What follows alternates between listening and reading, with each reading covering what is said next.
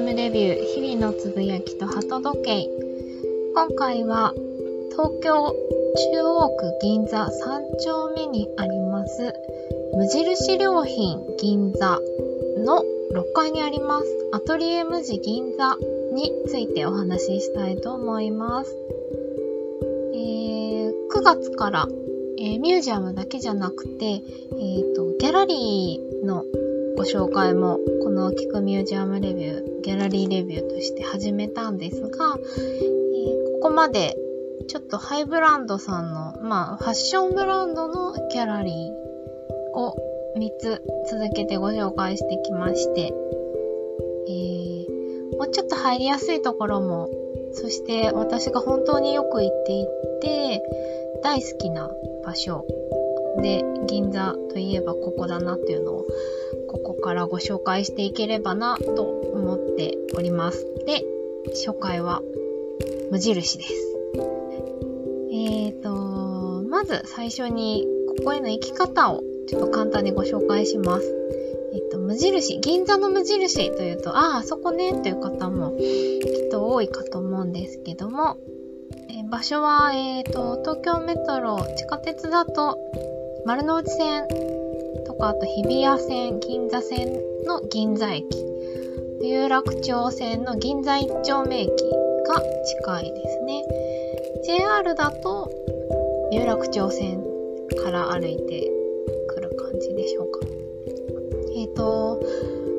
銀座の街中心エリアですね。で、並木通りと呼ばれる通り沿いに、ビル1棟丸ごと無印良品というところです。えっ、ー、と、ここ2019年の4月にオープンしました。ああ、意外ともうそんな何年も経つんだなっていうのが私のなんか率直な印象ではあります。えっ、ー、と、地下1階からえっ、ー、と、5階までが無印、あ無地ダイナーが地下にあって、お店が1階から5階まであって、で、6階から上がホテルになってますね。無地ホテル銀座というスペースになっています。で、そこの6階に今日ご紹介したいアトリエ無地銀座というスペースがあります。えっ、ー、と、無印がなぜそもそもギャラリーみたいなことを、常設で銀座のど真ん中のビルの中に作っているんだろうというふうにちょっと不思議に思われる方もいらっしゃるかもしれません。ということでちょっと簡単にあのそもそも無印良品がんどんな会社なのかみたいなところちょっとデザインとかアートの面から簡単にお話ししたいなと思います。実はですね、あんまり普段のこと大っぴらに無印良品が言わないので、そんなとこもなんか私としては無印らしいなって思うんですけど、実は結構無印良品ってあの、デザインとか、のこう考え方ですかね。そういった哲学的なこうスタンスというか、デザインへのスタンスがとても素敵なんですよね。で、その無印良品、良品計画という、まあ、会社が運営しているブランドですけども、そういう、うんと、企業としての、まあ、ブランディングに携わっていらっしゃる方、商品デザインも含めてですけど、プロダクトデザインも含めて、まあ、広告もそうですし、あの、メッセージ、企業として、ブランドとしてのメッセージに携わってらっしゃる方々が、実は結構すごい方々ばかりなのです。えっ、ー、と、そもそも、無印良品、その良品計画という会社がスタートしたのって、えっ、と、1980年です。なのでもう40年経ちますね。えっ、ー、と、スーパーの声優さんのプライベートブランドとしてもともとはスタートしました。えっ、ー、と、声優という、まあ、スーパーは、まあ、大元は、えっ、ー、と、西武百貨店ですね。あと、セゾングループって呼ばれてたんですけど、当時は。えっ、ー、と、そういった、まあ、西武百貨店運営してらっしゃる会社の、一員で、で、まあ、そこの、えっ、と、創業者の方、堤誠二さんという方いらっしゃるんですけど、実はとても、あの、文化芸術に増進の深い方で、ご自身実は詩を書いたりもされてたということなんですけど、えっ、と、西武百貨店の中に美術館作ってたりとか、まあ、えっと、セゾン美術館っていうのも今ありますよね。そんな感じで、まあ、もともと、その、文化芸術への関心の高い会社だったんですよね。で、まあ、声優から用品計画というプライベートブランドをスタートするにあたって、えー、ブランド、無印良品というブランドのアートディレクターに、あの、当時、えー、非常に有名なアートディレクターでいらした田中一行さん。え、ー、と、関数字の1に光と書いて田中一行さんという方がいらっしゃったんですけど、まあ、今、あの、お亡くなりになってしまったんですが、とても有名な、え、ー、と、アーティスト活動ももちろんされてましたし、グラフィックデザイナー、アートディレクターとして、まあ、えっ、ー、と、一時代を築いたような、とてもあの世界的に有名な方がいらっしゃるんですけど、その方が無印良品のアートディレクター、最初のアートディレクターに就任されています。で、まあ、えっ、ー、と、デザイン周り、あとは情報発信の、ま、あたりで、えっ、ー、と、そういったクリエイティビティのところを携わっていた方々、メンバーの中には、と、現在もそこ、うんと、アドバイザリーボードって呼ばれる、その、チームがいらっしゃるんですけど、その中に、えっと、小池和子さんという女性が今でもいらっしゃいます。小池さんも、えっ、ー、と、アートとかデザインにお詳しい方はきっとお名前一度は聞いたことがある女性だと思うんですが、和子さんもあの、関数字の1に子供の子と書いて、和子さんなんですけど、すごい、小池和子さんで有名なのはあの、ギャラリーですね。佐賀町エキエキジビットスペースと呼ばれる、うんと、都内にあったんですけど、まギャラリー、すごい平たく言えばギャラリーなんですよね。で、その、和子さんが、これからなんかぜひ紹介したいとか、応援していきたいみたいな、えっ、ー、と、新進気鋭の若手の美術作家、アーティストが、こう活躍できるように、そこでまあ、個展を開い、企画して開いたりとか、情報発信をずっとされてきたんですよね。えっ、ー、と、あとは、小池和子さんといえば、えっ、ー、と、ちょっと前に、東京と京都でも展覧会やったりもしてましたね。えー、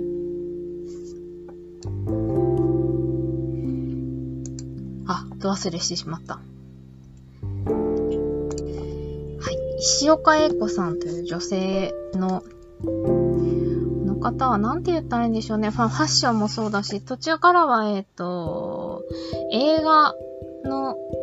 衣装デザイナーとしても、あの、世界的に有名になった方ですが、もともとお仕事のスタートは資生堂のデザイナーになったところなんですけど、そこからまフリーになった石岡英子さんという女性の方がいらしたんですけど、英子さんと、うんと、小池和子さんはパルコの広告とかで一緒にお仕事されたりとかもしてたっていうつながりがあるような、そんなすごい方、小池和子さん今でもあのアート周りのお仕事いろいろやってらっしゃる方なんですけど、えー、そんな方も携わっていたぐらい実は結構アートデザインにまつわるところとてもあの先進的というか企業としてとてもあの力を入れて大事に考えながらやってらっしゃる会社でありブランドですね。で、あの、きっと、無印良品、お店のデザインもそうだし、アイテム一個一個のデザインとか、まあ、機能性もそうですが、価格ももちろんですけど、あの、素敵なところいっぱいあると思うんですけど、えっ、ー、と、2001年かな ?2000 年、2001年頃から、えー、そこにさらに、あのー、手こ入れじゃないですけども、商品力を高めたりとか、まあ、えー、ブランディングの意味で、さらにちょっとこう、もう一歩飛躍するためにというところで、携わった方々がいらして、それが、えー、プロダクトデザイナーである、まあ、グラフィックデザイナーとか、デザイナーをされてらっしゃる、本当に有名な方なんですが、原健也さんという男性の方と、深沢直人さんという方ですね。お二人が作った無印良品のアイテム、今でももちろん原稿デザインとして販売されてるものいっぱいありますし、あとは、今はもう廃盤になっちゃいましたけど、あの、世界的なプロダクトデザイナーの方々が、実はデザインしてるみたいなアイテム、椅子とか、テーブルとか、時計とかですね、意外といっぱい実は調べていただくとあるんですよね。あの、ジャスパー・モリソンさんがデザインしてる腕時計とか、今も廃盤になっちゃってますけど、実はあったんですね。で、知ってる人は知ってるけど、そんな企業としては、すごい大々的に多分 PR してないんですよね。そういうとこもなんか無印っぽいなって本当に思うんですけど。えっと、その中でも企業として情報発信の意味で、あの、出し続けているものが、本、書籍だと思うんですけど、例えば、まあ、原健也さんが編集して、えっ、と、世界中のなん世界各地の写真とか言葉とかで、あのー、編集された本ですね。何でしょう。コンセプトブックみたいなものですかね。うんと、祖種自念というタイトルなんですけど、えっ、ー、と、祖種は素朴の素、素材の素に、手、ハンドですね。手に、えっ、ー、と、自念というのは、えっ、と、時、時間の字に、えっ、と、自然の禅の字で、蘇州次年という本ですね。これはまあ、ほんと、眺めてると、あ、無印だな。無印良品ってこういう考え方とか、雰囲気というか、大事にしてることってこういうことなんだなっていうのがとてもよくわかる本ですね。いろいろまあ、その他にも無印にまつわる本いろいろ出てますので、ぜひぜひお店で配ってるフリーペーパーも実は結構素敵なものがいつも置いてあって、地味に集めてたりするんですけど、あの、ファウンド無地っていう取り組みずっとされてるんですけど、それはもう本当に世界各地から、まあ、その土地土地に、まあ、長く伝わってきている文化とか、暮らしの知恵とか、えー、良いアイテム。すごい簡単な言い方しましたけど、まあ本当に、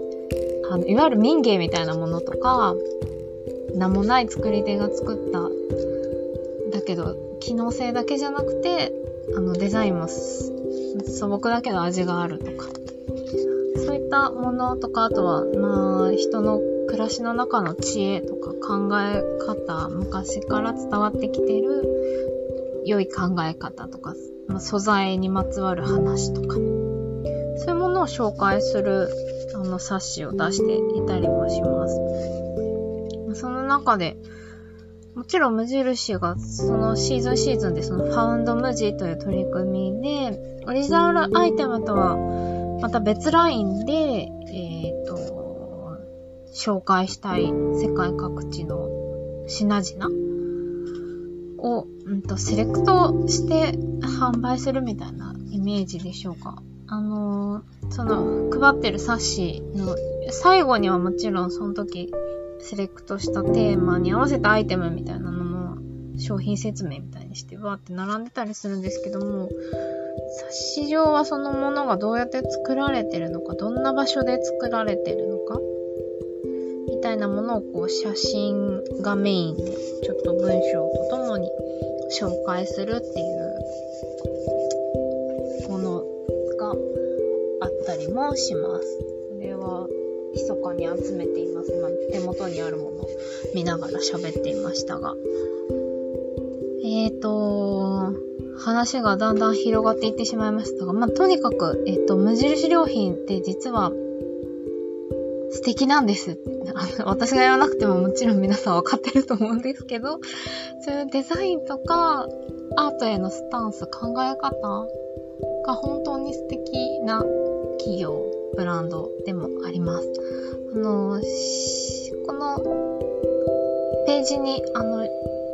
なんでしょう、無印良品の歴史とか、あと、企業メッセージなどが載っているページのリンクを貼っておきますので、よろしければぜひぜひ、改めてちょっと、あ、そんな会社なんだっていうのを知っていただけると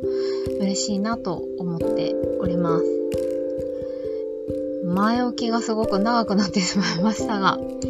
えー、銀座の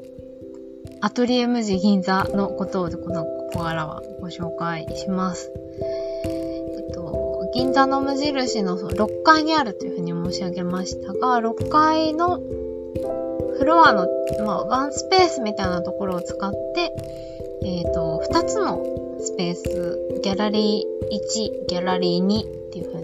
うん広くないですね。本当にお、一部屋ずつみたいな。本当に、あの、気兼ねなく見ることができるような展示スペースとして運営していらっしゃいます。だいたい年3テーマとか4テーマぐらい企画を変えながら、あの、無印良品にまつわるものづくりのお話とか、あとは関係の深いデザイナー、アーティストの作品を紹介したりとか、そんな展覧会を企画して展示していらっしゃいます。直近だと、えっ、ー、と、イラストレーターと呼ばれたりもしますが、フィリップ・ワイズベッカーさんという男性の方の原画展をやっていたりとか、民芸にまつわる展覧会やってらっしゃったりとか、あの、本当に銀座の無印にお買い物に来たついでの軽い感じでふらっと寄っていただける展示、イベントスペースみたいな感じですね。ちなみにですね、これ配信してる今、9月、10月、11月の後半ぐらいまでは、と、さっき申し上げたファウンド無地にまつわる企画展、ファウンド無地サガルス無印良品というタイトルで展示を行っていらっしゃるそうです。ちょっとまだ私見に行けてないので、近々足を運びたいなと思っております。で、このギャラリーを見に立ち寄っていただいたら、ついでじゃないですけど、まあ、ぜひ一緒にはしごしてほしいなというスペースがこの無印の店内に3つほどありますので、一緒にちょっとご紹介させてください。と、まずは同じ6階のフロアにあるライブラリーコーナーです。えっ、ー、と、ここは、えー、無地ホテル、その同じフロアに、えっ、ー、と、無地ホテルの、えっ、と、フロントもあるんですよね。で、そことこう緩やかにつながるような場所にあるんですけど、そこもまあ本当、なんでしょうね、通路の一角みたいなところを本棚にしていて、で、そこに、えっ、ー、と、選書、選ばれ、たくさんの、まあ、古い、基本的には新刊じゃなくて古い本ですね。えっ、ー、と、が、いろいろと並んでおります。ここ、えっ、ー、と、確か選ばれた、選書された方が、えっと、銀座にある森岡書店という、えっと、ただ一冊の本を販売する、森岡書店も書店と言いながら、ギャラリースペースのようなとも素敵な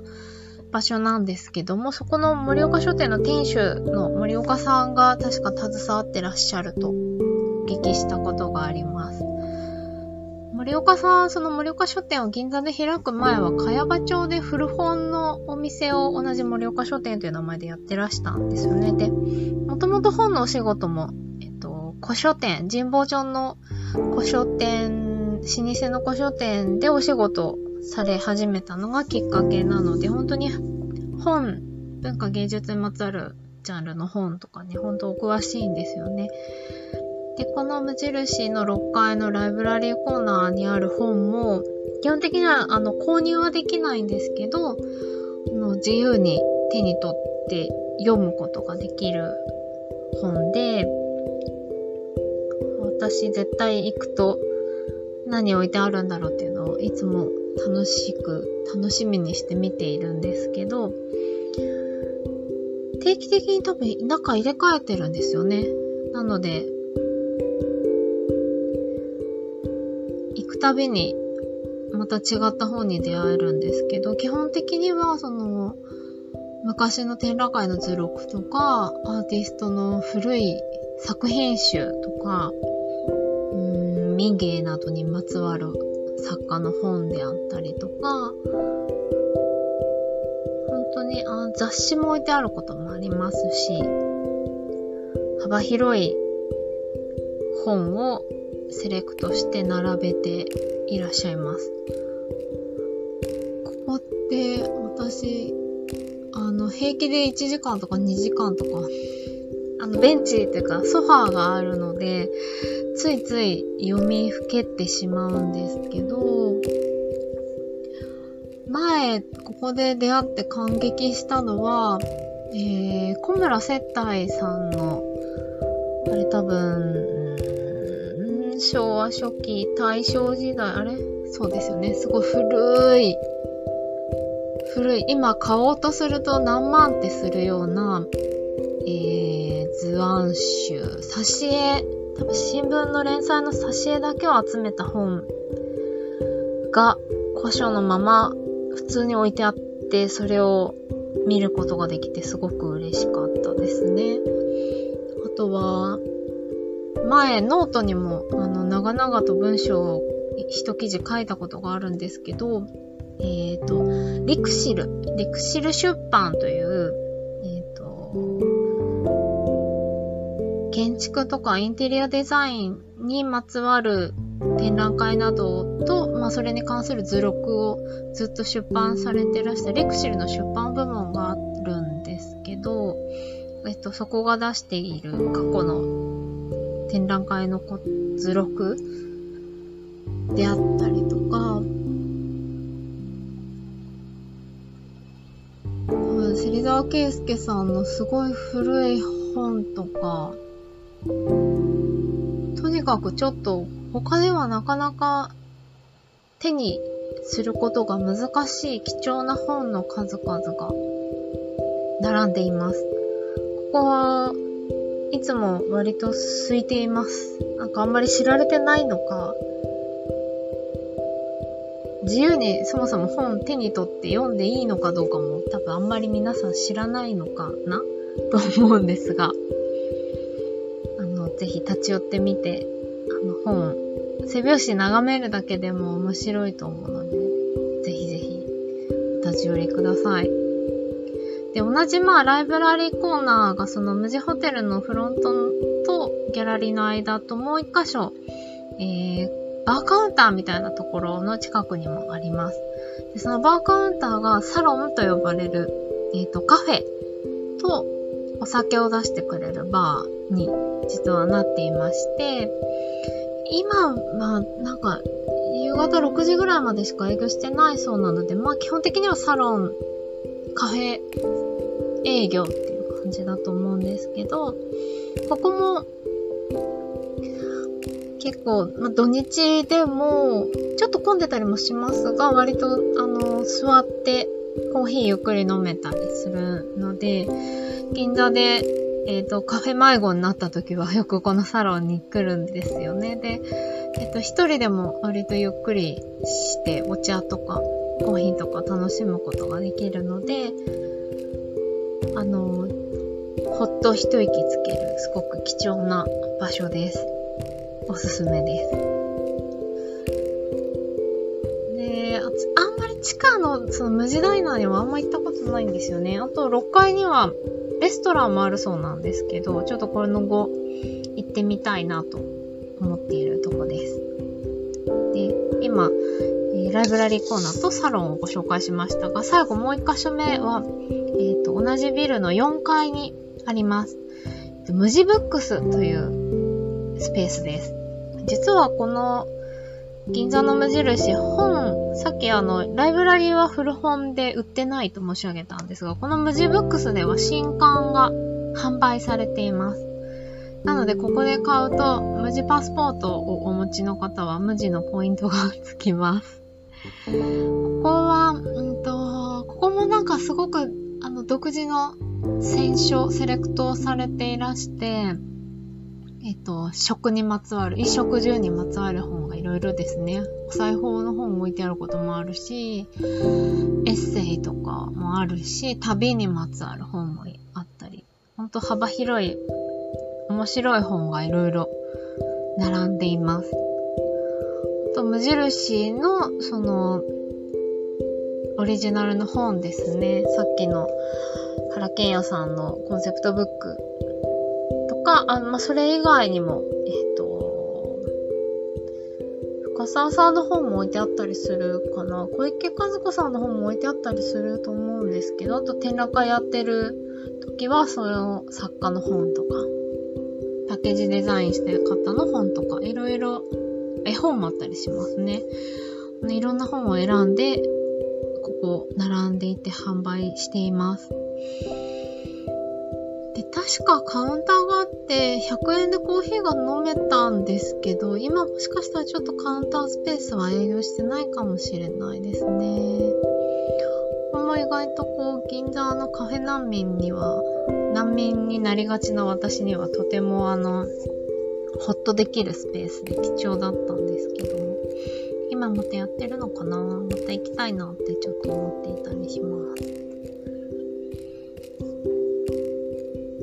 で、えっ、ー、と、おすすめ、立ち寄りポイントを今3つご紹介したいんですが、もう1個だけそうだ、お伝えしたい場所があります。この4階なんですけど、実は、えっ、ー、と、イデーという、あの、家具とかインタリアの雑貨を販売している会社のスペースも、実はここの無印の4階に入っています。イデーはも、名前聞いたことある方も多いかもしれないんですけど、えっ、ー、と、もともと全然無印とは関係のない別の会社だったんですが、えっ、ー、と、多分10年ぐらい前に無地ミーツイデーっていうこのコラボレーションをやったのがきっかけになって、えっ、と、ちょっと前に無印のえっと、その良品計画の子会社にイデーはなりました。で、大きな無印の多分、フロアの一角とかにこういう感じで、銀座の無印と同じように、あの、イデーのスペースができたりもしています。で、イデーで言うと、えっ、ー、と、プールと呼ばれる取り組み、プロジェクトをずっとやっていらして、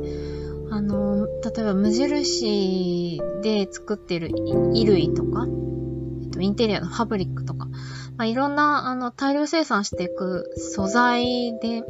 歯切れとか端材とかいろいろ出るんですよね。そういったものをちょっとまあ、あの例えばハンカチにするとか、お洋服、製品染めにして新しいお洋服にするとか、えっと、いろいろの服と呼ばれるプロジェクトブランドライン、ブランドっていうのかな？そういったものを、あの、継続的にもう何年もやっていらっしゃいます。えっと、なんで私はこのプールの話取り出したかと言いますと、あの、監修されてるのが、えー、ミナペルホネンという、えっと、お洋服、まあ、テキスタイルからデザインをしてお洋服だったり、インテリアだったり、えっと、食器とかまあ、生活雑貨、いろいろなものを作ってらっしゃるブランドのデザイナーの皆川明さんという方が、えっ、ー、と、プロデューサーというか監修にずっと携わっていらっしゃいます。なので、皆川さんならではの、その、皆に、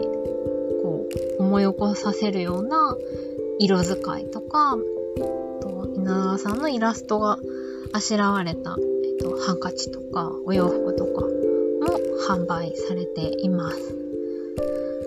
正直ミナペルホネちょっといいお値段するのですが、このプールのいろいろな服のラインとかだと、もう少しあの、手の届きやすい価格で、オンラインとか、オンラインショップとか、イデンのお店、無印のお店で手に取ることができやすいので、あのー、印の服も好きだけど、ちょっと変わったものが欲しいなという方は、ちょっとこのイデーのスペースを覗いていただくのもおすすめかなと思います。しかもイデーは、あのー、お部屋に気軽にアートを飾ってみませんかっていう取り組みもしていらっしゃるんですよね。あのー、去年ちょうどこの無印の銀座の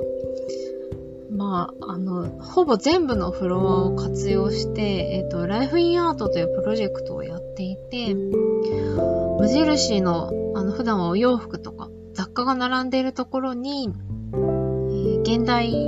美術家、現代アーティストの方の作品、えーと、絵画とか彫刻とか、そういったものが並んで実際に購入することもできました。私この時行って、とある作家さんの作品を買いました。2万円ぐらいだったかな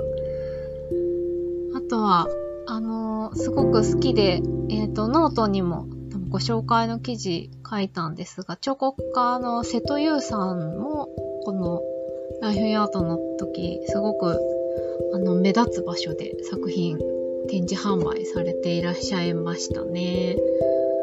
他にも、あの、柚木さみろさんとか、いろいろな方の、えー、作品とか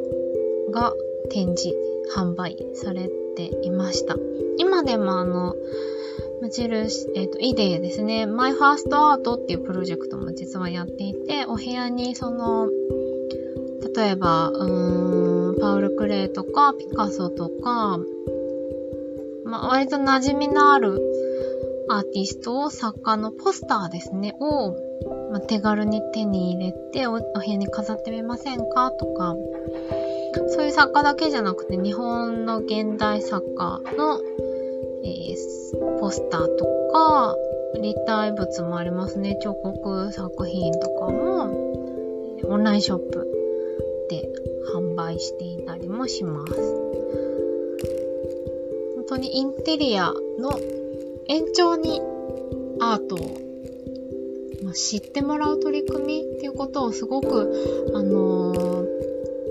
やってらっしゃる会社なんですよね、イデーって。あの、今後また、イデーの、えっ、ー、と、ギャラリースペースのこともご紹介できればなと思っていますので、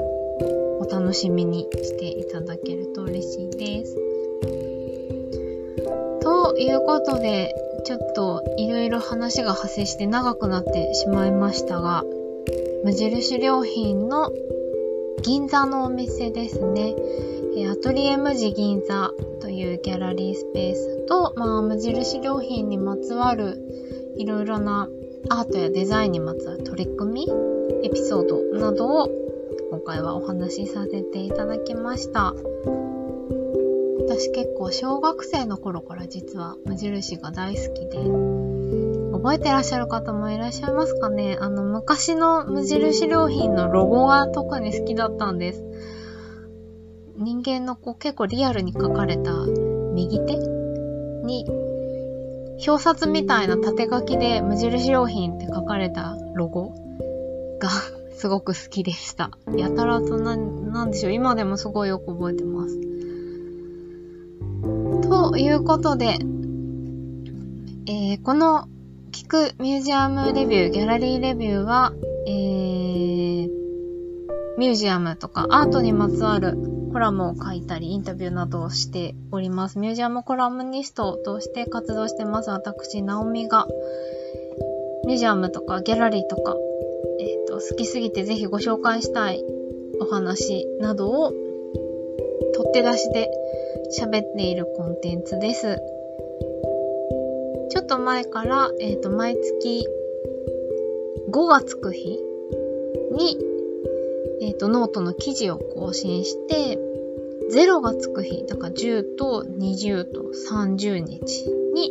この音声配信を更新するような、えー、スケジュールで更新を今はしております。なんかこう、聞き流していただいて、この聞くミュージアムレビュー、ギャラリーレビューでは、なんかなんとなくアートとかデザインとかにちょっと興味を持っていただいたり、なんか面白そうな場所だなと思っていただいたら、ちょっと足運んでみていただくきっかけになったらいいなと思っております。では、また次の配信でお耳にかかれるのを楽しみにしています。聞いていただきありがとうございました。